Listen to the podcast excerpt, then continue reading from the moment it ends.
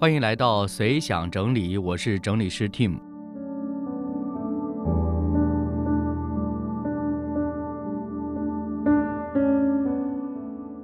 啊，今天这一期的节目主题呢，叫做“知之为知之，不知为不知，是知也”。啊，大家应该很熟悉了。我们读书的时候，经常要背诵一些的课文。那关于《论语》啊，关于孔子他老人家的一些的话语呢，其实我觉得是对我们印象非常深刻的。嗯，因为文言文类的东西呢，是一方面需要去背诵，还有一个方面是需要去理解的。那为什么今天想要跟大家聊这个话题，或者说想到这一句话呢？是因为，嗯，最近这段时间我在跟一个朋友在聊一些。音响的设备，声音的设备，因为特别现在做播客嘛，就是录音的设备啊、麦克风啊等等相关的东西都在去，呃，要去学习和了解，希望能够把音质啊，或者说把整个节目的效果有所提升嘛。那了解的过程当中呢，我们就去探讨。那其实以前我是对于一些音响设备有一点点的经验，但是呢，算不上权威了。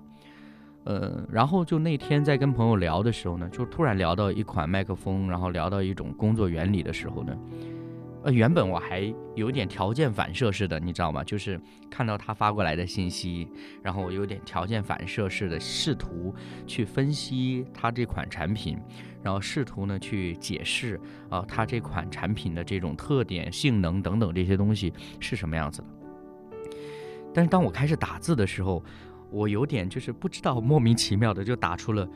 不知道。就是大家有没有想象这种场景啊？就是我说不知道，嗯，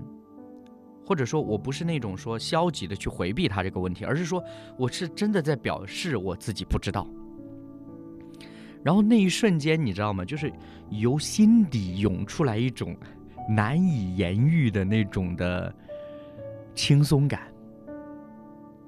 原来，在我们当下这个社会当中，当你能够很坦然、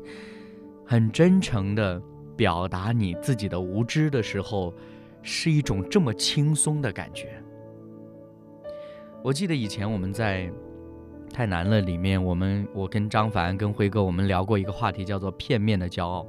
那个时候，我们提到了一个点，就叫做现在其实我们处在一个所谓好为人师的时代。嗯，我们在网上跟不同的人去交流，然后在交流的过程当中，你会发现，不管你提出什么样的问题，总有人能够给你答案。嗯，我我某种程度上，我觉得不管他给的答案是好还是不好，但是你会发现，大家都是能够输出的人。我想，其实这个也是一开始我们在要做播客做太难了的播客，呃，其中的一个困惑或者其中的一个挣扎的点，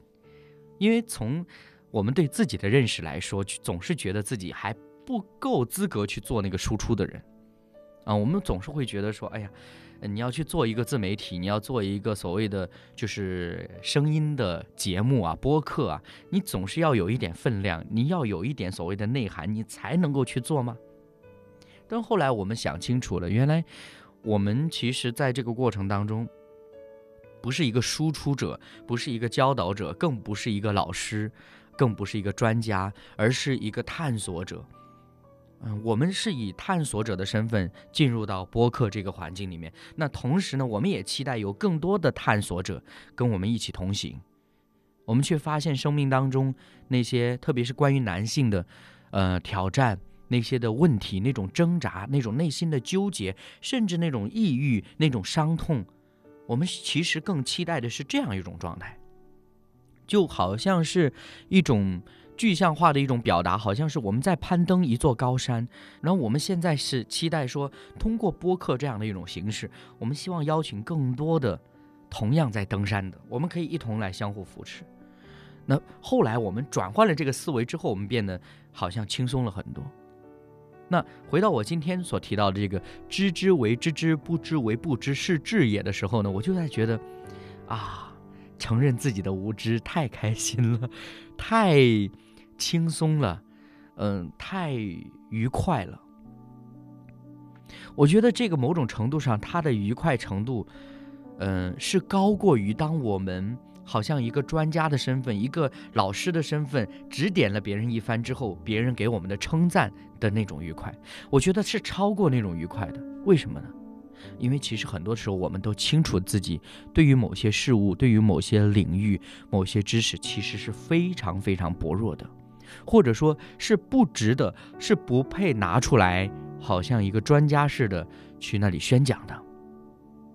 但是呢，随着网络时代的发展，再加上我们个人的经历，其实我们会发现。成长的道路就是在不断寻求自我价值的道路，而寻求自我价值的这个过程当中，网络无疑给了我们一个 buff，一个新的一个形式，可以让我们快速的去积累所谓的自我价值。以前的时候，我记得在短视频刚刚兴起的时候，那个时候好像还没有那么浮躁，很多人去嗯用短视频去拍摄一些素材，真的是以分享自己生活的角度来的。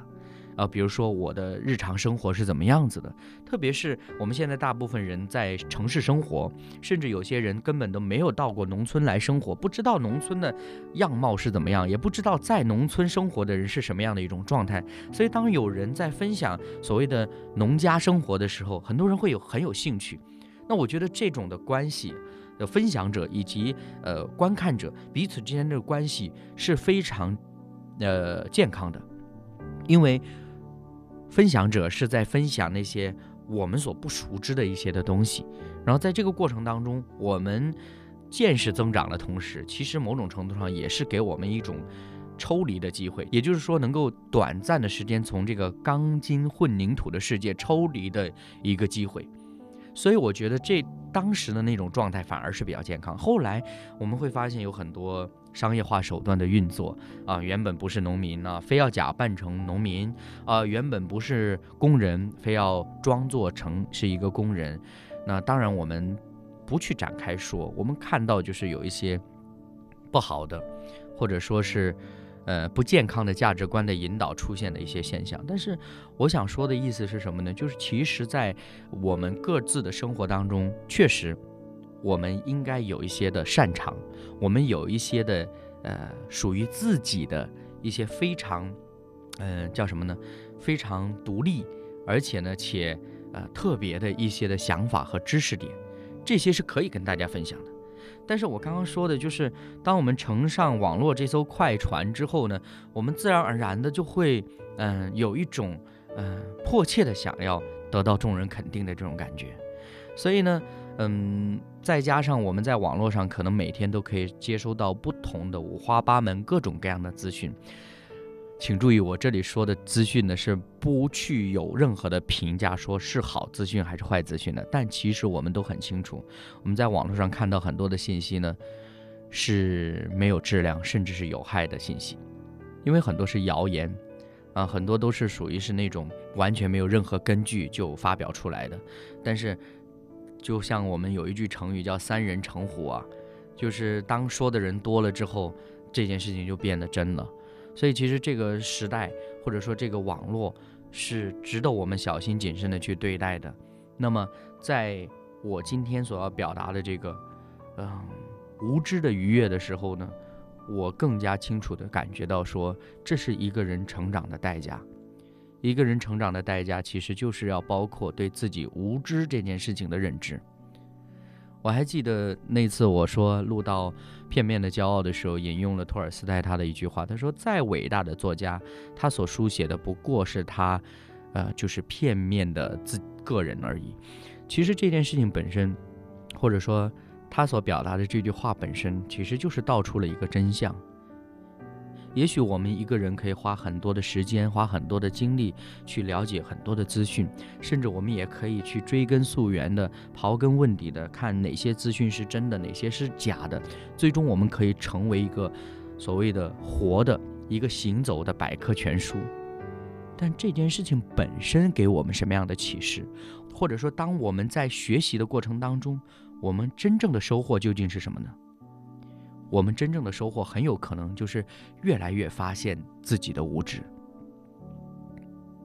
当我们去高举，嗯，所谓的科学、高举所谓的知识，高举所谓的体制的时候，这个过程当中，其实我们是没有足够的内在去支撑我们这样的理论的。但是呢，嗯，我们所处的环境是谁的呼声最大，谁说的最多，啊，或者什么人的信息浏览量最高，那他就变成了权威，这是一件很可怕的事情。有时候我们自己就迷惑在。我们的点赞数以及评论数，包括那些支持者的声音当中，所以我才想到，哦，原来古人说“知之为知之，不知为不知，是智也”，这句话是多么的智慧。至少当我意识到这个问题的时候，我觉得从今以后，我尽可能主动的、努力的做好一个无知的人该有的样子。当别人说到一个我根本不了解的事情，或者我不是那么清楚的、一知半解的事物的时候，我可以安心的做一个无知的人，安心的做一个求知的人，安心的做一个虚心求教的人。其实这样子会让整个人生变得放松下来，整个人的心态也会变得非常的平和。